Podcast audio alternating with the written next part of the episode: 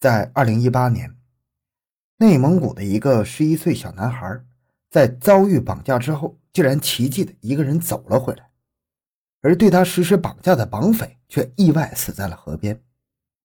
这个男孩是怎么逃出来的？又怎么回到家中的呢？而更关键的是，这名绑匪又是怎么死的呢？欢迎收听由小东播讲的《十一岁男孩遭人绑架，次日自己回到家中，绑匪》。离奇死亡。回到现场，寻找真相。小东讲故事系列专辑由喜马拉雅独家播出。男孩名叫小智，他的父亲赵振是当地数一数二的有钱人。赵振出生在内蒙古自治区扎兰屯市，是一名地地道道的内蒙小伙子。一九九零年，青年赵振深知自己家乡地大物博，资源丰富，眼光毒辣的他，就瞄准了当地的种植业，向银行贷款后承包了近百亩的田地，想要以此发家致富。而幸运之神眷顾了这个肯吃苦又有商业头脑的小伙子。几年的时间，赵振的生意越做越大，从当年的穷小子摇身一变成了大老板。而这些年，因为忙于事业，无暇照顾爱情。赵振三十多岁还没有成家，赵父赵母十分着急，开始频繁的给他安排起相亲来。就这样，赵振在一次相亲时认识了一名叫王华的姑娘，两个人情投意合，很快走入了婚姻的殿堂。很快，两个人就迎来了爱情的结晶。看着刚刚出生的女儿，赵振暗暗发誓一定要给她最好的生活。就这样，赵振工作更加努力了，而功夫不负有心人。短短的几年时间里，他的厂子又扩大了一倍。不仅如此，妻子又陆续为他生下了四个孩子。看着贤惠的妻子和自己五个活泼可爱的孩子，赵振心中被满满的幸福感所包裹。事业有成，家庭幸福，这是多少人梦寐以求的生活。如今的赵振不仅有着庞大的企业，更有幸福的家庭，也令当地的父老乡亲们都羡慕不已。即使家财万贯。赵震也没有被金钱冲昏了头脑，他一直秉持着低调做人、踏实做事的原则，平时十分低调，和邻里关系一直都相处不错。而有一天，赵震的小儿子小智要求爸爸给自己买一辆电动车。爸爸，你给我买一辆电动车吧，我同学他们好几个人都有了，那那骑着看起来可拉风了。赵震听完之后十分震惊，他不知道如今的孩子生活条件都这么好。上小学就骑电动车了，但他觉得这是对孩子的溺爱，想也不想就拒绝了儿子的请求。你才上小学，要什么电动车？天天净和那些家里有钱的比，有时间多去看点书。小智见爸爸拒绝的如此之快，便开始生气了。你这个小气鬼，电动车怎么了？我同学穿名牌的多着呢。赵振听完之后火冒三丈，他没想到。儿子在学校没把课本里的知识学好，倒是把攀比的不良风气学得像模像样。你小子给我死了那条心，抓紧给我去你大姐的补习班补习去。小智见爸爸如此蛮横，便甩下了一句：“去就去”，就跑出了家门。但谁能想到，意外就在此时悄悄降临。还在和父亲生气的小智一溜烟的跑出了家门，一会儿便没了踪影。他平时放学之后都是独自一个人去大姐开的补习班，赵振也就没有过多担心。对于儿子刚才的那些表现，他全当小孩子不懂事耍脾气。当天晚上八点，赵振的妻子王华一如既往的摆好饭菜，等着小儿子回家。本以为他很快就能回来，但一直等到九点还是不见人影。看着凉掉的饭菜，王华有些着急：“老赵啊，你说咱这儿子这么晚还没回来？”不会是出了什么事儿吧？但是，一向粗神经的赵振并没有在意。他都这么大的小伙子了，能出啥事儿？没准是他大姐单独留给他补课呢。听丈夫这样说，王华暗暗松了口气。就这样，两个人从八点多一直等到十点，但依旧不见儿子小智身影。这下子，王华彻底着急了。于是，她紧张地抓着丈夫的手臂：“你快给女儿打电话。”问问小智还在不在他那儿？赵振轻拍妻子的手，安慰她不要太着急，转身拨通了大女儿的电话：“喂，女儿啊，你弟弟还在你那儿补课吗？”赵振的大女儿接到电话后，一脸迷茫：“爸，小智八点多就走了呀，现在还没回家吗？”听完之后，赵振瞬间手脚冰凉，他隐约意识到小儿子可能是出事了。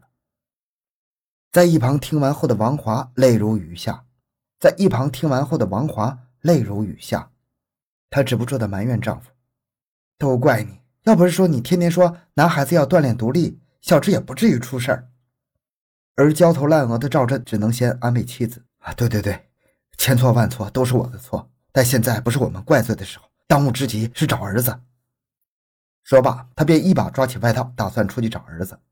但在这时，他却收到了一通陌生来电。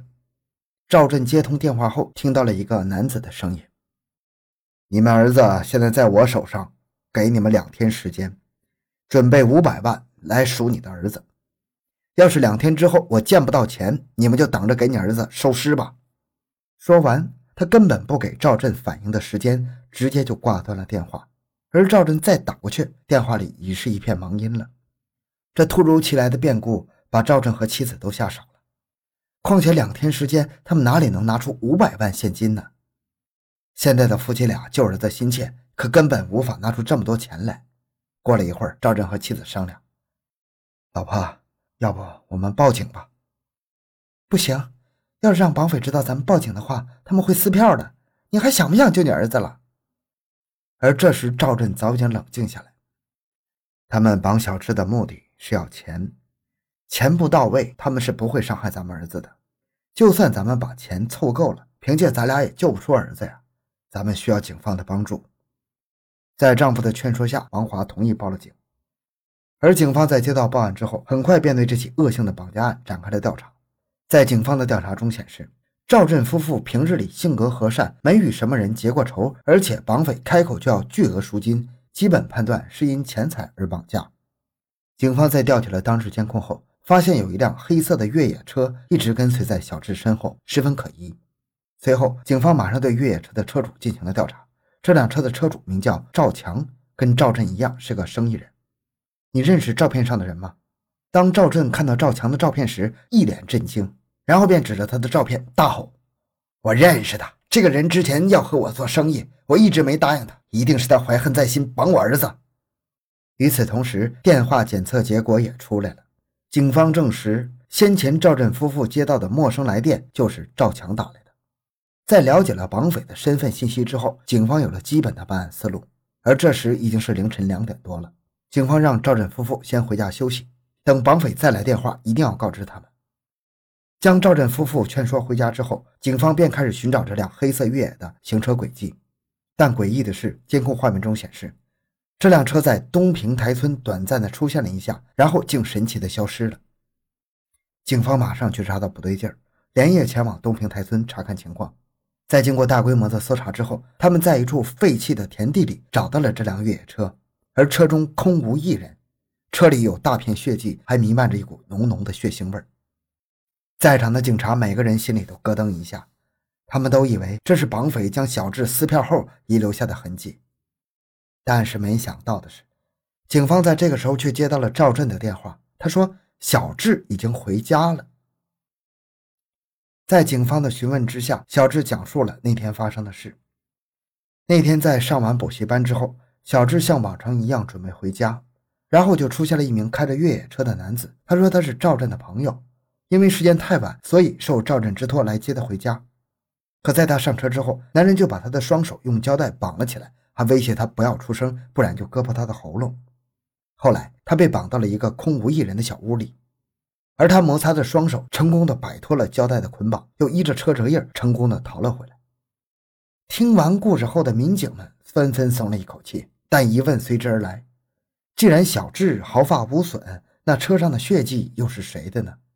经过一番搜查之后，警方在河岸边找到了一具男尸，而死者竟然就是绑匪赵强。这让警方瞬间感到这件事非同寻常。经过法医鉴定后，发现赵强早在小智被绑架之前就已经死亡了，也就是说，绑匪根本就不是赵强。最后，警方通过越野车的调查取证，一个名叫王明亮的男子出现在警方视野当中。他是赵振的远方亲戚，平日里好吃懒做，还喜欢抽烟、赌博，在外面欠下了一大笔债。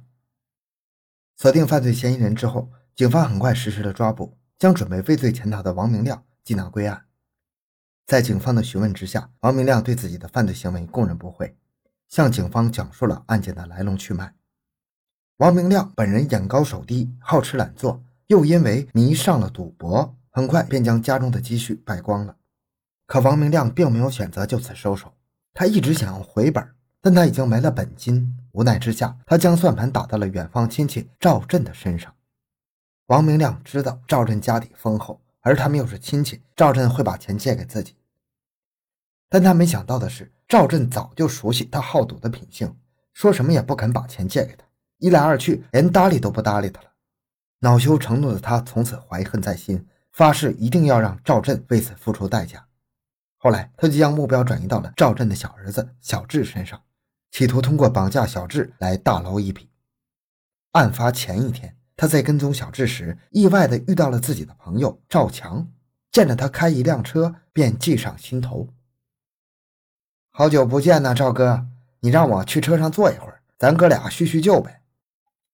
赵强没有怀疑。欣然就让他上了车，而在上车之后，王明亮一改之前的谄媚，等车门锁好后，一把就捂住了赵强的口鼻。因为赵强在疯狂的挣扎，王明亮直接掏出随身携带的水果刀，刺向了他的腹部。几刀下去，赵强便没了气息。王明亮夺走了赵强的手机和车子，把他尸体拉到自家的后院里。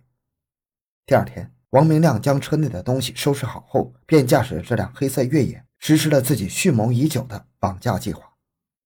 他天真的以为，只要自己用赵强的手机给赵震打电话，就没人能发现他。于是，王明亮就开着赵强的那辆黑色越野车绑架了小智。王明亮将小智绑到小黑屋之后，他觉得赵强的尸体放在家里不稳妥，见小智是个孩子，也就放松了警惕。随后，他返回家中，用黑色越野车把赵强的尸体运到了一片无人的荒田。又在那里铺满了杂草，防止被人发现。做完这些之后，他又把车开到了另一处无人的地方，把作案工具埋在那里。而在返回小黑屋的时候，却发现他计划中最重要的人质小智逃跑了。看着空无一人的房间，他欲哭无泪呀。他本以为自己的计划天衣无缝，可谁曾想，竟让这小子给跑了。但是现在的他身负命案，不敢轻举妄动。他不仅绑架了未成年人，还杀了一个人，因此他放弃了把小智抓回来的想法，打算出去避避风头。但没想到，他还没来得及逃跑，便被警察缉拿归案了。好，今天内容就讲到这里。小东的个人微信号六五七六二六六，感谢您的收听，咱们下期再见。